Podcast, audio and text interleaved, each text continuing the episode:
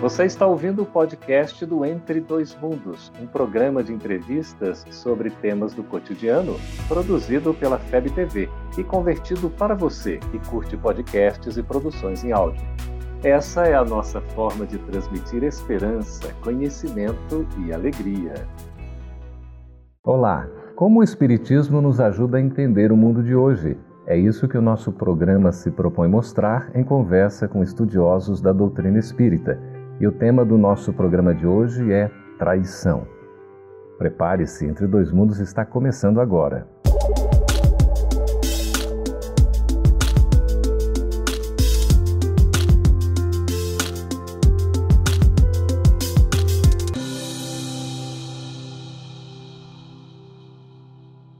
Vamos conversar sobre traição que ocorre entre casais, no ambiente de trabalho entre pessoas amigas e até mesmo entre familiares. Para conversar sobre esse assunto tão atual, importante e necessário, estamos recebendo aqui nos estúdios da FEB TV em Brasília as presenças agradáveis de Renata Dourado e Maurício Cury. São palestrantes, apresentadores, trabalhadores do movimento espírita. Renata, seja bem-vinda. Muitíssimo obrigada, Geraldo Campete. É uma satisfação e alegria muito grande estar aqui com vocês. Que bom. Seja bem-vindo também, Maurício. É uma alegria, Geraldo. Obrigado. Olha só, sobre esse assunto traição, gostaria de começar perguntando para a Renata: como é que a gente pode conceituar, dizer o que é propriamente a traição? É uma pergunta uh, bastante complexa, né, Geraldo? Porque quando a gente fala em traição em relacionamentos, a pessoa já reporta ao o cônjuge, enfim, o companheiro ficar com outra pessoa. Mas, ao meu, ao meu ver, a traição ela é muito mais complexa e muito mais profunda, na verdade, né? Porque é, você trair o sentimento do outro, existem várias possibilidades de trair. Não necessariamente você ficar ou se relacionar com outra pessoa. E certamente a gente vai falar um pouco mais sobre isso aqui é, essa, nesse programa, né? Então, na nossa sociedade, primeiro que as pessoas elas têm um sentimento de posse muito grande, né? Eu acho que é importante também a gente falar um pouco sobre isso. A gente tem que, que tentar trabalhar um pouco esse sentimento de posse. Mas, ao meu ver, a traição, como eu estou te dizendo é, com relação à sua pergunta, ela é, ela é mais profunda do que uhum. você se relacionar necessariamente com outra pessoa. Então, Maurício, a traição é uma questão propriamente de ato, fato ou de sentimento, de percepção? Interessante isso que a Renata colocou, porque o fato em si ela é uma consequência. A traição ela tem relação, antes de mais nada, com o agente. Então, antes de a gente falar que nós estamos fazendo algo com o outro, a traição pode ser vista também sobre esse aspecto como algo que é considerado como uma deserção, uma falta de compromisso da sua essencialidade. É o espírito que toma atitude. Qual é o sentimento que está por trás das nossas ações? Qual é o pensamento, qual é a ideia que nos leva ao ato? Ele tem consequências e impacto para o outro, mas ele parte da minha espiritualidade. Então, essas defecções, como diz Emmanuel, essas deserções afetivas, elas têm origem numa análise que a gente pouco faz, porque a gente fala da traição com o outro. Eu estou traindo a quem? O outro? A Ou mim? a mim mesmo. Pois é, essa questão da traição, a gente poderia entender como uma espécie de desrespeito ao outro e a mim mesmo? Principalmente, eu acho que se a gente for é, denominar um sentimento, acho que o egoísmo ele está muito presente nisso, porque a gente vive numa sociedade hoje extremamente materialista, né? Onde as pessoas querem é, satisfazer o próprio desejo. A pessoa só pensa em si, Renato? Eu acredito que sim, Campete. Eu acho que se você é, naquele momento, porque veja bem, você estar com alguém é normal você achar uma pessoa bonita, é normal até você sentir uma certa atração. Agora, o que, que você vai fazer com esse sentimento? E aí sim entra a questão do egoísmo, porque se eu pensar só em mim, nessa, nessa, nesse universo material que a gente vive, aí eu vou querer satisfazer o meu desejo. Mas a partir do momento que eu penso no sentimento do outro, que é exatamente isso um pouco que o Mário está falando também, aí é, eu vou amadurecer e eu vou tentar entender esse meu sentimento. É, levando um pouco o que você falou, Emmanuel também fala que ninguém fere o próximo sem ferir a si mesmo. Então, a partir do momento que eu firo quem quer que seja, principalmente uma pessoa com a qual é, eu estou desenvolvendo, enfim, eu estou comprometida, necessariamente eu vou me ferir. Talvez não naquele momento, mas quando a consciência despertar, porque é um compromisso que você assume a com a outra pessoa. A gera uma espécie de quebra de confiança? Sim. É, esse relacionamento ele é complexo Mas o que, que nós temos que ter em mente? Essa vida de relação, ela tem uma importância na construção de um psiquismo, de um ser espiritual que vai ganhando valores. Se eu estabeleço como meta a utilização, o aspecto utilitário do que que você, o outro, tem a me oferecer, é o egoísmo. Eu estou centrado numa, no atendimento de uma exigência puramente material, baseado apenas na, no sensorial, e a sensualidade, o desejo, eles comparecem com importância. Mas se você se centra apenas nisso, você começa a estabelecer essas rupturas, essas, essas vou chamar de deformidades, que elas vão onerar a tua, a teu patrimônio espiritual e também pelo nível evolutivo que todos nós estamos envolvidos, acaba muitas vezes, dependendo da fragilidade de quem está do outro lado, também sofrendo o impacto disso. Como encarar, nesse caso, a questão da fidelidade? A fidelidade é, é um compromisso, um pouco do que a gente estava falando aqui, é um compromisso comigo mesmo, no primeiro momento, porque é interessante a gente observar que a gente vive no mundo assim, é enquanto o outro não sabe, tá tudo bem, né? Passa a ser errado quando o outro sabe, em vários aspectos da nossa vida. Então, na verdade, é, é uma consciência que eu tenho que ter com o compromisso que eu assumi comigo e com o outro, independentemente do outro saber ou não. Uhum. Então, é aquela história de você tentar viver, eu, eu, às vezes eu brinco, como se câmeras estivessem te filmando Sim. o tempo todo, ainda que não estejam. Mas, na verdade, está, porque é a nossa própria consciência. Então, na medida em que você tenta viver dessa forma, como se tivessem gravadores, ou como se tivessem câmeras te filmando, aí a sua consciência vai estar mais desperta para você mesmo. Uhum. A gente pode entender também a traição como uma espécie de vingança, Maurício?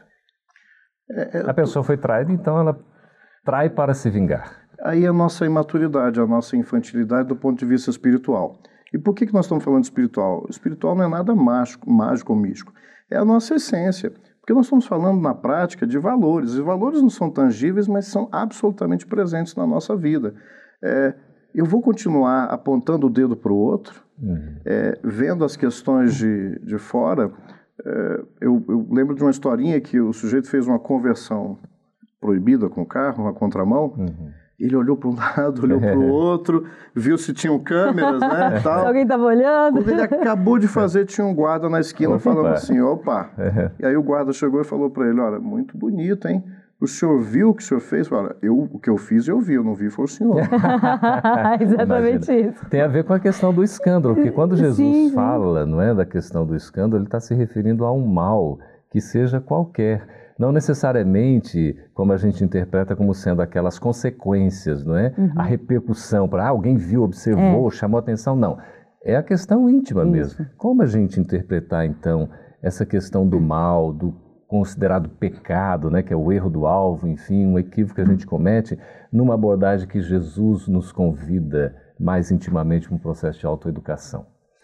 Geraldo, eu, eu sempre tento combater um pouco a, a hipocrisia que existe em todas as religiões, todas as religiões, inclusive dentro do próprio espiritismo também. Então as pessoas falam, não, você é espírita, você não pode fazer isso.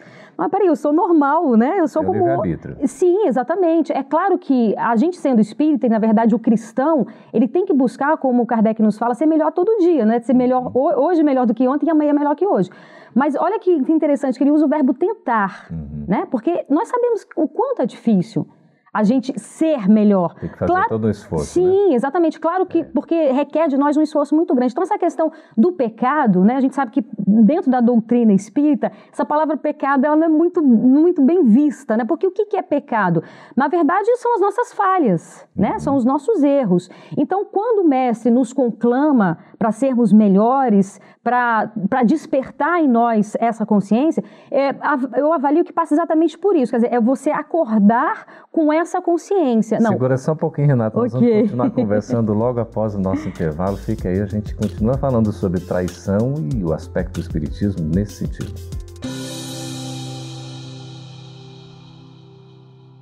Estamos de volta com o programa Entre Dois Mundos, conversando a respeito de traição. Estamos aqui com a Renata e com o Maurício. Renata estava falando a respeito né, da, da abordagem do pecado, do mal, enfim, dessas consequências. Por favor, continue seu raciocínio. Não, então, é, a gente estava falando sobre a questão da, da, hipocrisia, que infelizmente existe né, em todas as religiões, dentro inclusive da própria doutrina. O que, que os espíritos nos pedem? Para que nós possamos retirar as nossas máscaras. Porque a partir do momento que a gente anda com máscaras, como se, ah, eu sou espírita, eu sou evangélico, eu sou católico, eu não posso fazer isso. Na verdade, isso não pode ser imposto. O Espiritismo não proíbe. Não proíbe. Não proíbe, não pode proibir, porque, na verdade, essa questão da fidelidade, enfim, da traição, ela tem que ser algo de foro íntimo, ela tem que ser algo consciente. Não que alguém imponha para você isso, porque isso não vai funcionar. Então, é a consciência do cada um. É entender que se eu, se eu trair, eu estou ferindo o outro, eu estou uhum. magoando o outro e eu vou ter consequências com relação a isso. Então, qual é a conexão que a gente faz com a lei de causa e efeito? Ora, ninguém age dentro do universo sem estar regido pelas leis divinas. E lei divina e lei natural, a própria lei da, da natureza, é tudo a mesma coisa, a gente separa. As leis morais não são diferentes.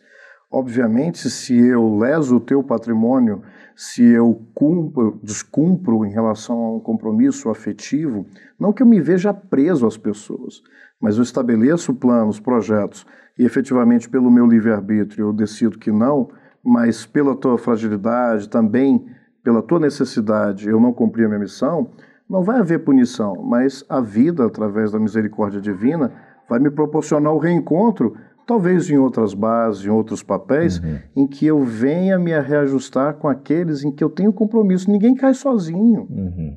Apesar da responsabilidade ser nossa, eu posso ter a contribuição para a sua deserção afetiva. É, nós é? temos essa questão da, da necessidade de uma vigilância, não é, Renata? Porque há uma tendência, poderíamos dizer talvez comum, da gente fazer coisas que não sejam as mais adequadas. Como é que a gente entende a vigilância nesse contexto também mais íntimo? Eu acho que é importante, Geraldo, você é, observar alguns aspectos. Por exemplo, tem pessoas que traem por uma questão de autoafirmação, né, até para si ou para o outro. Uhum. Tem pessoas que traem também, o que obviamente não justifica na nossa avaliação. Mas às vezes o, o relacionamento acabou né? E às vezes o seu coração está vazio e a partir desse momento é, você, pode ser que você é, se abra para outros relacionamentos. Então é importante, eu acho, você analisar aquela situação. Hum. Primeiramente analisar aquela situação dentro do autoconhecimento. Então por que que eu estou tendo é, essa essa necessidade, não necessidade, mas essa vontade, uhum. essa atração por outras pessoas? E aí é a questão de ser muito honesto com você.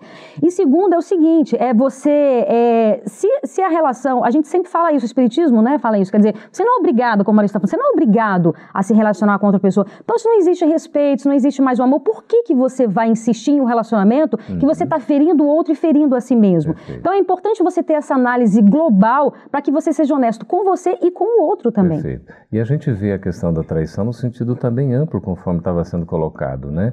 Além da relação entre eh, cônjuges, entre, não é? é, parceiros, enfim, você tem aquela questão também de uma amizade, não é? De uma relação de trabalho. Existem traições assim as mais distintas, às vezes uma quebra de confiança, e isso se torna complexo. Nesse caso, o que leva uma pessoa a trair, Maurício? É a nossa, o nosso atraso, o nosso egoísmo e a nossa forma equivocada de estabelecer relação eu posso estabelecer uma relação construtiva, é, não no sentido de fazer com que o Geraldo atenda a minha expectativa exclusiva.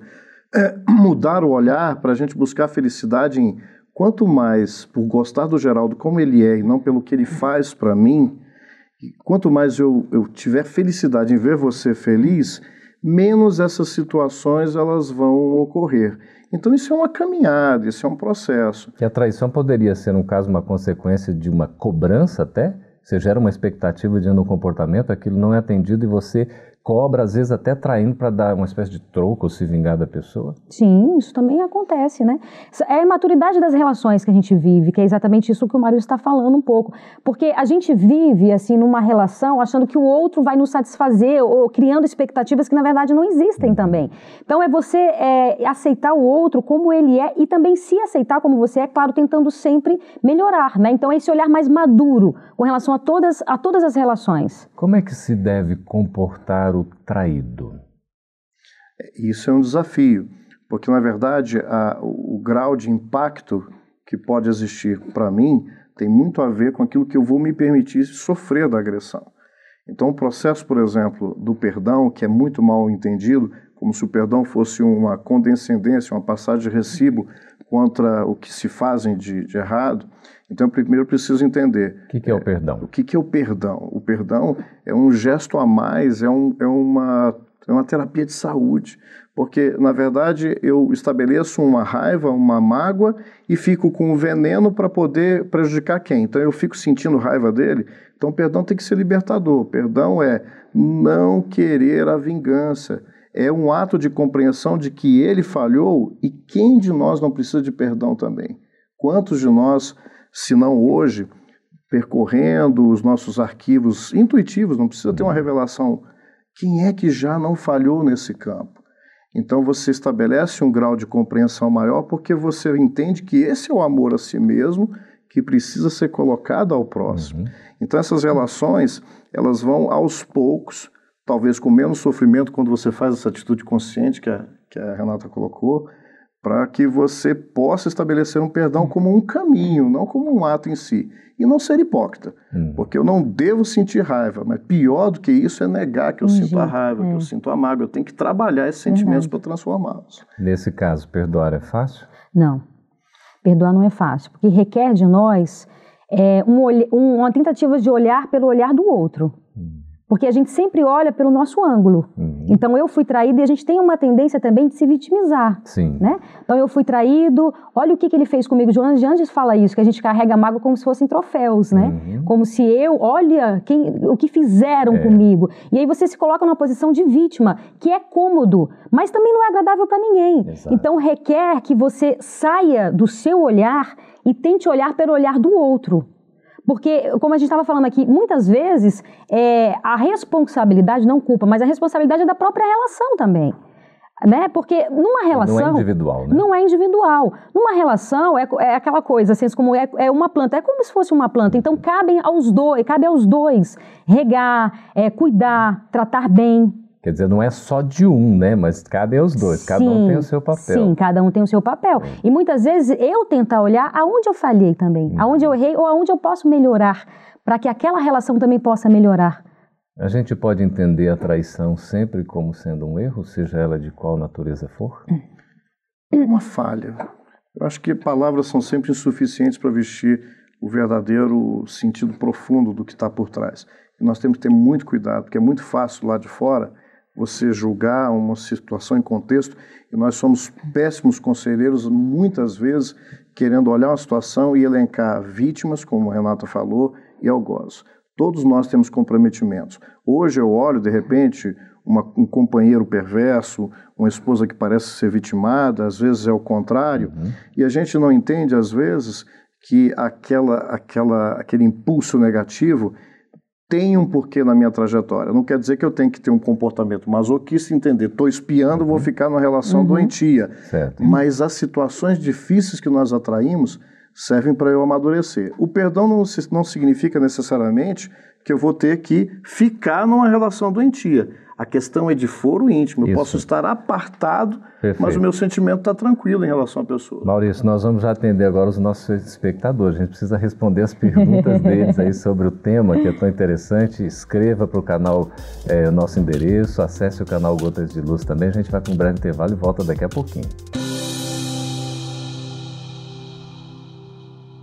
Estamos de volta com o programa Entre Dois Mundos, agora para responder as suas perguntas. É Glória Alves de Campinas, em São Paulo, Maurício. Eu pergunto o seguinte: a vingança do traído é tão grave quanto a ação do traidor? Sim, pode ser até mais, mas como a gente havia falado no bloco anterior, é, como é que nós vamos julgar isso? Ela parte de uma de um remorso, de uma mágoa muito grande, de uma incapacidade de trabalhar isso interno e às vezes até mais consciente, porque talvez o companheiro ou a companheira que errou não fez isso ainda num processo de amadurecimento. E você agora, com consciência de que foi errado, você vai fazer errado também? Vai querer se vingar, calcula a vingança, não é isso? Me tornar tão, tão errado quanto aquilo que eu achei errado? É, a responsabilidade é grande, né? Laura de São Paulo, capital. Aquele que no trabalho puxa o tapete do colega será prejudicado de alguma forma, Renata? Sim, é a lei, é a lei de ação e reação, né? a lei do retorno. A gente sempre é, colhe o que a gente planta. Então, isso também é uma traição e, e engloba tudo isso que a gente falou aqui. Então, é, é, é, importante você ter consciência dos seus atos em todas as relações. Muitas vezes é, as pessoas não têm consciência e termina atrapalhando o outro, mas no fundo a gente sempre tem a consciência, né? É, porque a, a, as leis divinas estão escritas dentro de nós mesmos. Então, ainda que aquilo não esteja muito consciente, no fundo eu sei que aquilo não é certo, que aquilo é errado e necessariamente eu vou ter que arcar. É, e é tão interessante a gente tendo essa visão que nós vamos ter um cuidado muito maior com as nossas próprias ações, né? Sim, principalmente. É. Carla de Ávila, de Sorriso, no Mato Grosso, Maurício, pergunta o seguinte: se quem trai não acredita estar agindo de maneira errada, como então fazer com que este enxergue que está fazendo um mal? Me permita, Carla, dizer que você não tem que fazer nada. Essa pessoa, por mais que a gente queira, que a gente vibre por ela, ela tem o tempo do despertar da consciência. Você vai agir em relação a você. Ela você pode falar e tudo, plante a sua semente. Mas o tempo de amadurecimento, sejam pelas experiências difíceis, seja pelo conhecimento, pelo despertar, pelo autoexame, isso é um processo de cada pessoa. E se, se Deus que é Pai respeita, eu não vou respeitar? É tão interessante isso, né, que ela coloca, porque realmente a pessoa pensa que está fazendo o que é certo, não é? E, no entanto, pode estar tá fazendo mal. Mas isso, como você está falando, é com ela, não é conosco, né? Vamos lá, o Júlio Peixoto, de Goiânia. Quem trai, Renata, será traído? Não necessariamente, porque aí a gente vai com aquela máxima de que é, se, eu, se eu matei, eu vou, vou, se eu assassinei, eu vou ter que ser assassinado. Não. Porque a gente sabe que Cristo veio com uma proposta nova e diferente, né? A proposta de que você pode é, pagar, digamos, com amor. Emmanuel também fala que toda vez que a justiça divina bate a nossa porta é, para que nós possamos pagar nossos débitos e nos ver trabalhando no bem, ela se afasta para voltar depois. Então, a gente pode sim é, disseminar ou melhorar ou desatar os nós com o amor. É, pagando com uma outra moeda, não necessariamente também é, traindo. Uhum. Né? Então, eu acho que a gente pode sim e deve é, pagar os nossos débitos através da lei do amor. Interessante, né? Porque não há o mal, né? Na questão de uma causalidade assim, ah, eu recebi o mal, preciso fazer o mal. Sim.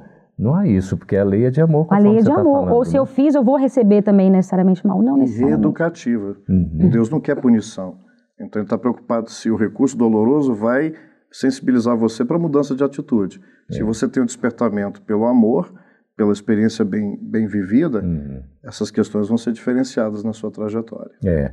O Antônio José Vitória Espírito Santo pergunta o seguinte: a traição é uma das razões do ódio dos obsessores? Todos os grandes dramas passionais têm a ver também com os processos obsessivos, porque são as, essas as maiores dores que fazem com que os, esses dramas se estendam, inclusive pós-experiência física. É uma das causas é, dos processos obsessivos. Ou seja, o amor que cobra a multidão de pecados que Pedro uhum. fala, ele tem a ver isso com o que a Nata falou. É uma terapia para que a gente vá tirando essa conexão uhum. negativa. Enquanto não tiver, né, não houver o amor e o perdão, esses laços ainda de vingança, de ódio prosseguem. Ficam aquelas sucessões de reencarnações no nível muito baixo e muito doloroso. Uhum. Um aspecto rapidamente que é importante a gente analisar, porque às vezes a gente tem a, a, a tendência de responsabilizar os obsessores, né? é. né? Na verdade, o livre-arbítrio é nosso, né? Existe a influência, claro que existe a influência, todos nós é, é, estamos sobre esse véu da influência, mas é muito importante a gente observar que cabe a minha atitude. Sim, sim. Né? Eu tenho essa liberdade. Eu né? tenho essa liberdade. Pois é. É, Renata, Marta Medeiros, de São Paulo, pergunta o seguinte: entendo que quem trai é porque ainda não pensa no próximo. Sim. Então, demonstra o quanto somos atrasados moralmente. Como evoluir nessa questão? A evolução, é, é a gente está no processo de evolução, né? A vida aqui, o reencarnar aqui, ele é, é um ensinar diariamente. Então, é claro que, é como a gente está falando, se você não vai aprender com, com, com amor, você vai aprender com a dor. O, o, o interessante, é, Campete, é a gente, eu acho que é sempre interessante eu estar atento a mim, às minhas atitudes e aos meus eh, sentimentos. Eu acho que esse é o, é o grande processo de aprendizado, né? A psicologia fala muito bem isso. É aquilo que a gente estava falando, é você retirar as máscaras, tentar se enxergar enxergar, tentar enxergar as suas dificuldades, as suas mazelas e tentar melhorar. Então, o processo de aprendizado, ele é diário, ele é a todo momento da nossa jornada. Uhum. É uma dor aqui, é um, é um aprendizado, é um, tope, um tropeço ali. Tudo isso nos ajuda nesse processo de aprendizado. Exato. Eu queria encerrar aqui, Maurício e Renata, com uma pergunta sobre a traição de Judas. Como entender essa traição? É interessante porque quando a gente pega no livro Boa Nova, A Ilusão do Discípulo, Humberto de Campos traz claramente: Judas amava profundamente o Mestre. Foi uma ilusão e ele uhum. sofreu penosamente quando viu que efetivamente a maneira como ele entendia a implantação do reino, porque ele entendia que era com os poderes materiais, e aí ele faz aquela articulação e ele é mais traído por aqueles que o iludiram Uhum. Então, será que ele traiu Judas ou ele foi traído pelo seu, seu pensamento, a sua interpretação equivocada? Uhum. Então, é, nesse entendimento, não houve uma traição a Jesus, que não se sentiu ofendido. Teve imensa compaixão e amor para aquele discípulo amado que estava iludido.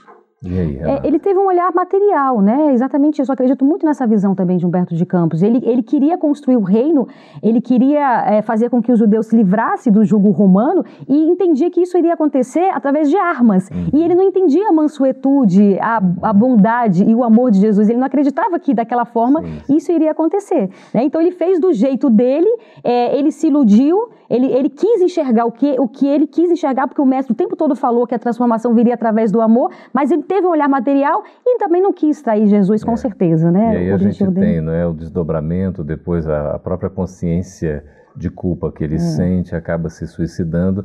E o trabalho de Jesus e de Maria, mãe de Jesus, no resgate. É fantástico. A, a Judas, é né? E depois a reencarnação de Judas como Joana Dark. É uma coisa linda. Fica aí o convite para a gente conhecer essa história. Agradecemos, Maurício, a sua presença e participação, a sua também, Renata. Muito obrigado. Muito obrigada. A gente aqui agradece muito. E agradecemos a sua participação, as suas perguntas. Fique à vontade para continuar escrevendo para nós. O endereço está aí no seu vídeo. Escreva também para a FEB TV. Participe do canal Gotas de Luz. Se você gostou desse programa, tem direito a acessá-lo novamente. Outros programas também. É sempre muito bem-vinda a sua participação. Estaremos juntos no próximo Entre Dois Mundos. Até lá. Essa é uma produção da Federação Espírita Brasileira. Para saber mais, siga FebTV Brasil no YouTube, Facebook e Instagram. Ative o sininho para receber as notificações e ficar por dentro da nossa programação. Até a próxima!